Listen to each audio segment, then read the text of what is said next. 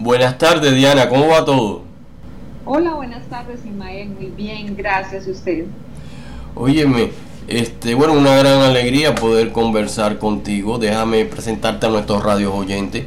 Hoy tenemos con nosotros a Diana Milena Rivera Peláez, que es de nacionalidad colombiana.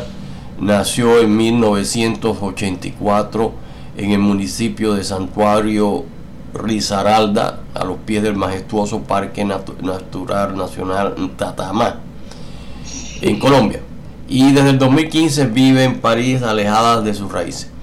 En noviembre del 2019 comenzó un proyecto de vida cuyo objetivo es apoyar a toda persona, en especial a las mujeres que han sufrido algún tipo de maltrato. También donde se resalta los grandes emprendimientos e historias de vida basadas en estas experiencias personales, que se llevan al aire desde los estudios de televisión digital de RTD e internacional. Ha logrado cruzar fronteras y ponerse eh, en la preferencia de miles de personas que apoyan su programa titulado Un té con Diana. Óyeme, eh, Diana, bueno, ¿Cómo empezó todo esto de tu programa que ya se ha hecho tan popular? Bueno, un té con Diana Ismael, antes que nada, darle muchas gracias por su espacio. Eh, realmente que me siento muy halagada de su contacto. Eh, un té con Diana nace de la particular idea de mi propia vida personal, de lo que viví de pronto en un pasado. Eh, vengo de una familia muy humilde de Santuario Risaralda y por lo general allí las mujeres, eh, incluidas las mismas mujeres de mi familia, han sufrido de maltrato, de, violencia de género, de todo este síndrome que eh, creo que es todavía a nivel mundial y que aún en el siglo XXI sigue siendo como la, uno de los temas que más está captando todavía atención y que en vez de disminuir la, el índice, la, la tasa de, de, este, de este fenómeno, sigue en crecimiento. Ahí, yo llegué acá, perdón, tengo un poquito de catarro. Yo llegué acá a, Francia en el 2015, como lo, lo contaste anteriormente. Llegué con el fin de venirme a trabajar, porque pues no es un secreto para nadie que la situación económica en nuestros países latinos es un poco difícil. Y me vine a trabajar como cualquier latino, ingresé como turista, me quedé, bueno, todo este proceso. Eh, creo en mí una gran barrera como mujer, me descuidé bastante, eh, de una crisis de, emociones, de depresión, entre recuerdos, dejé mis hijas en Colombia, mi mamá, los seres que más amo, me desprendí de mis raíces totalmente.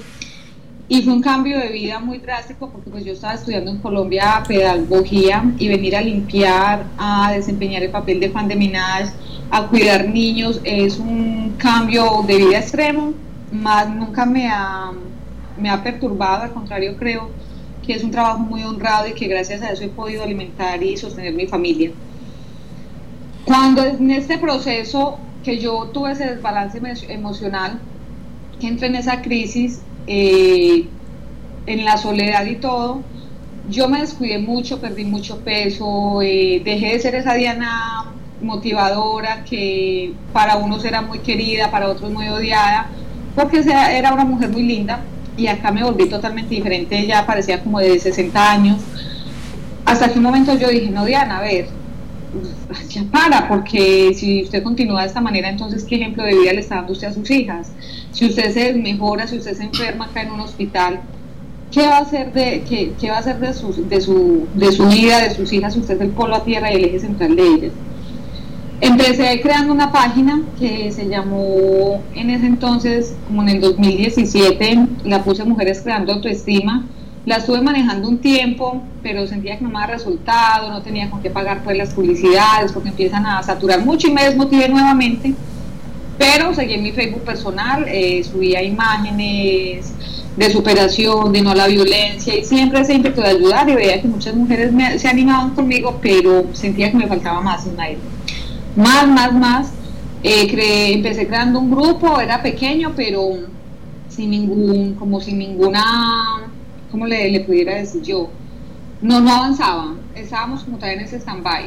Uh, un día conocí a Soto Beltrán en una, en una panadería, en una festividad que hubo. Él allí medio la, me, nos presentamos, eh, dice que vio algo muy especial, a los días empezó a seguirme por Facebook y vio todo lo que publicaba, eh, le gustaba mucho pues mis, yo escribo, por, lo general hago unas publicaciones muy lindas, la mayoría son mías porque escribo bonito, me inspiro, eh, me nace la de así de repente y tengo de una que copiar, busco imágenes y subo, entonces realmente se centró mucho en mí con esto, ya los días eh, en el 2019, eso ya pasó mucho tiempo, pues ya cuatro años después de estar acá en París, que me encontré con él y una vez me llamó, me dijo, mira Diana, tengo este proyecto de radio televisión digital, me encantaría que hicieras partícipe de él, que, que, empezara conmigo este proyecto. Yo estoy empezando de cero, pero si usted se une, pues vamos con todo. Éramos un, hemos sido un grupo de trabajo grande que venimos desde el 2019 y realmente es, como su sigla lo dice en RTD, radio, televisión digital. Ahora estamos trabajando televisión digital que es por Facebook, Instagram y YouTube. Y allí está, de ahí nació, eh, me senté con él, eh, bueno, tú vas a hablar, a animar a todas las mujeres, tú vas a hacer el programa. Ante cámaras me entró un miedo terrible, Ismael, porque, hola, nunca había estado ante cámaras, no, no soy periodista. Me decía, es algún nato suyo, usted lo tiene, usted puede surgir. Bueno, eh, fue un proceso porque me sentaba frente a la cámara, empezaba a llorar, yo le decía, no, esto no es lo mío, eh, si quiere yo le escribo, le hago los guiones.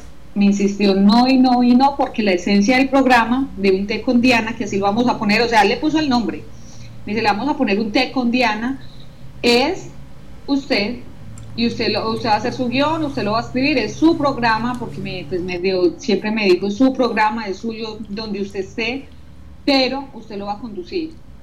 Ha sido un proceso largo, ya llevamos un año en este, pero donde la, si las personas van y miran desde el primer capítulo, ahorita el último que tuve el miércoles pasado, el miércoles pasado porque mi programa se transmite todos los miércoles a las 18 horas acá en París, Ismael, a, través de Facebook, Instagram y YouTube, donde nos quieran seguir, nos buscan como RTD Internacional y ahí cada quien se, se suscribe al canal y van a encontrar un té con Diana eh, o sea, este por televisión, no solo un programa radial, ¿no? No, no es un programa, por el momento no es un programa radial, es digital. Estamos manejando las redes digitales, tenemos la plataforma de televisión, sino que como todo proyecto estamos esperando surgir y esperando como todo gran proyecto que queremos eh, sacar, salir, pues, sacar adelante encontrar esas bases eh, con el coronavirus nos ha ido muy duro porque justamente nosotros empezamos y acá en Francia una greve, eh, un paro de transportes que esto nos llevó, pensamos que íbamos a tener que suspender y continuamos en bicicletas, en trotinetas y todo y asistíamos al canal, seguimos trabajando, pintando, organizando. Eso fue en febrero y en marzo entramos eh, ya en la, en la pandemia en el 2019 y hemos estado en una altibaja de sube y baja, pero seguimos con nuestro proyecto, con, con esa alegría y con ese amor de impulsar. Somos, nos hemos vuelto como para el latino en muchas partes del mundo la voz del que no la tienen, que hemos, lo hemos puesto como así porque allá llevamos talentos, personas que quieren hacerse conocer porque tienen, que cantan lindo en otros programas que tiene el canal. Igual que en mi programa, hay unas historias muy lindas en un té con Diana de mujeres que tienen unos emprendimientos divinos de Colombia, de acá de Francia, de España, muchas personas se han unido y son historias realmente asombrosas que vale la pena ser escuchadas. O sea, tu programa es un programa en video. En vivo. Es en, en, eh, en vivo. Es En vivo, en video, porque ahora estamos en, vivo también, pero no estamos en video. Exacto, no, en video en video, usted se ingresa a YouTube, busca en RT Internacional un té con Diana y ahí me van a encontrar, igual que en Facebook. Instagram, la plataforma apenas la estamos adecuando porque ha sido un poco complejo para nosotros, porque ahora las redes nos están saturando mucho, como que ya mm, por derechos de autor, tantas cosas que a veces se manejan, estamos tratando de buscar la mejor forma de trabajar sin que nos bloqueen. Eh, bueno, en esta actualidad, como hay miles y miles y miles de gente desempleada debido a la pandemia, por una razón u otra, pues bueno, las redes se hacen, eh, es decir, eh, más difícil, más difícil eh, moverse dentro de, la internet, ¿no? Te lo digo porque, bueno, yo tengo una red social de literatura y cine. Yo empecé hace 12 años y eh, está mucho, mucho más lento todo. Es, eh, es toda una tarea echar a andar eh, todo eso por la cantidad de gente que hay prendida al internet. Y eso, antes eso no era así, te estoy diciendo antes, hace años y medio atrás, ¿no? Entonces, pero bueno. yo ese tema de, decir, de, mujeres que han sufrido algún tipo de, de maltrato lo conozco yo tengo un libro que se llama El silencio de los doce, que es eh, de una joven, es decir, que me eh, contactó, ella era, es decir, libanesa, española, el padre era español, la madre libanesa, y estando en el Líbano, una escuadra de marín borrachos llegaron a la, a la taberna donde tenía el padre, y eh, aunque sabía que la habían escondido pues, porque había cierta fama de violencia con esa gente, debajo del mostrador, pues bueno, eh, creo que tosió o algo así y la sacaron debajo del mostrador y la subieron para arriba, es decir, donde había una, es decir, las habitaciones y eso. Los padres trataron de eh, interponerse y los mataron a los dos. Es así la cosa, simple. Y ese es el, eh, el, principio del silencio de los doce. Eh, la jovencita se llamaba Marita y cuando ya yo la conocí estaba eh, en mi red, que es de literatura y cine. Ella me dijo que tenía que contarme algo. Yo pensé que dije, seguro que algún tipo de violación y eso. No, no era una sola violación, era infinidad de violaciones.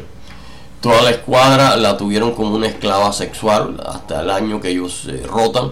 Y cuando se iban del Líbano, pues la vendieron a un burdel donde se metió más de año y medio y finalmente encontró un español que, la fue que la iba, iba al, al burdel ese y como ella lloraba y lloraba tendría cuando eso menos de 14 años el tipo la compró, no sé, ya no sabe cuánto pagó ni cómo fue la cosa, la sacó del burdel, la, la puso a vivir con su hija.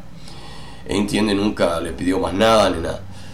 Y ella se hizo enfermera, etcétera. Y el silencio de los dos saca el relato de ella, que va recordando toda esa cantidad de barbaridades que tuvo que, que atravesar, como sus padres desaparecieron. Eso y ella va eh, recordándome eso y esa es la mitad del libro. La otra mitad, como ella asistía en, España a un centro de mujeres abusadas, pues eh, me puso en contacto con más de media docena de mujeres que asistían también a ese centro y donde me relataban la cantidad de atrocidades que habían pasado, ¿no? Y entonces ese es el silencio de los doce. Se llama el silencio de los doce porque, bueno, a los 12 años ya no podía decir nada, después empezó, ya estaba mayor. Pero finalmente, eh, a los 26, 27, creo que tenía 26 años, esos recuerdos no los podía evitar y se metió a monja. Y estando de monja como al año en un convento carmelita, le empezó una esclerosis múltiple. Y ahí terminó la cosa. Y claro, en la otra parte, pueden decir, las otras, eh, el silencio de los además eso ya te dije, tiene más de media docena de, de otros relatos que ella me puso con, con ellos, ¿no? Y con esas mujeres. O sea, no es un tema muy alegre, pero es un tema que eh, sigue pasando. Eso fue en el, eh, en el 12, en 2012 y eh, no hay duda de que sigue y sigue, sigue pasando. Eso es eh, así, ¿no? Entonces... Sí, y creo que por eso en Tecundiana se ha, se ha viralizado un poco debido a que es algo que no va a pasar. Eh, según la, la ONU, yo pues, cuando tengo leyendo, investigando, ellos decían que mínimo 10 años esto va a terminar, pero para mí, pues yo es, no, no puedo debatirlo ni ir a darle la contraria, pero en mi concepto personal para mí eso está muy lejano. No. Porque pues todavía vemos las mujeres de, de los países de, de, África, de estos países árabes, de todo el maltrato y que todavía castran a la mujer, todavía ese no pueden votar, siempre están todavía cubiertas. Creo que todavía estamos muy lejos a, a, a que esto decir basta, que la violencia de género se termine, creo que la veo muy lejana. No, eso continúa. El tráfico humano pues eh, continúa. En ese libro, es decir, que ya te dije, se llenó de, relatos de todo ese tipo por eh, las mujeres que asistían a ese centro, que me fueron pasando sus relatos. Eh, yo conozco una que me hizo un relato magnífico a nivel de una escritora de primera categoría, que era una colombiana y que le dijeron que era una chiquilla bonita y le dijeron para ir de modelo en Guatemala.